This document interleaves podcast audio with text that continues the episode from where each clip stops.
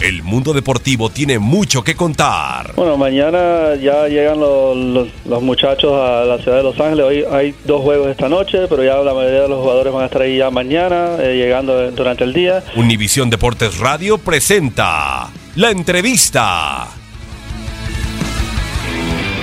Bueno, desde que firmé por Pachuca tenemos claro el objetivo. El objetivo es calificar y además de calificar, eh, los medios tienen que ser, además de los jugadores con cierta formación y con cierta madurez que tenemos, el, promocionar estos jugadores jóvenes que estamos convencidos que lo que necesitan son partidos en la primera división para poder convertirse en futuros jugadores que puedan dar mayor rendimiento del que dan ahora, ¿no? Entonces, sabemos que tenemos que compaginar los dos objetivos, por una parte calificar y por otra parte que estos jugadores jóvenes pues que sigan creciendo, ¿no?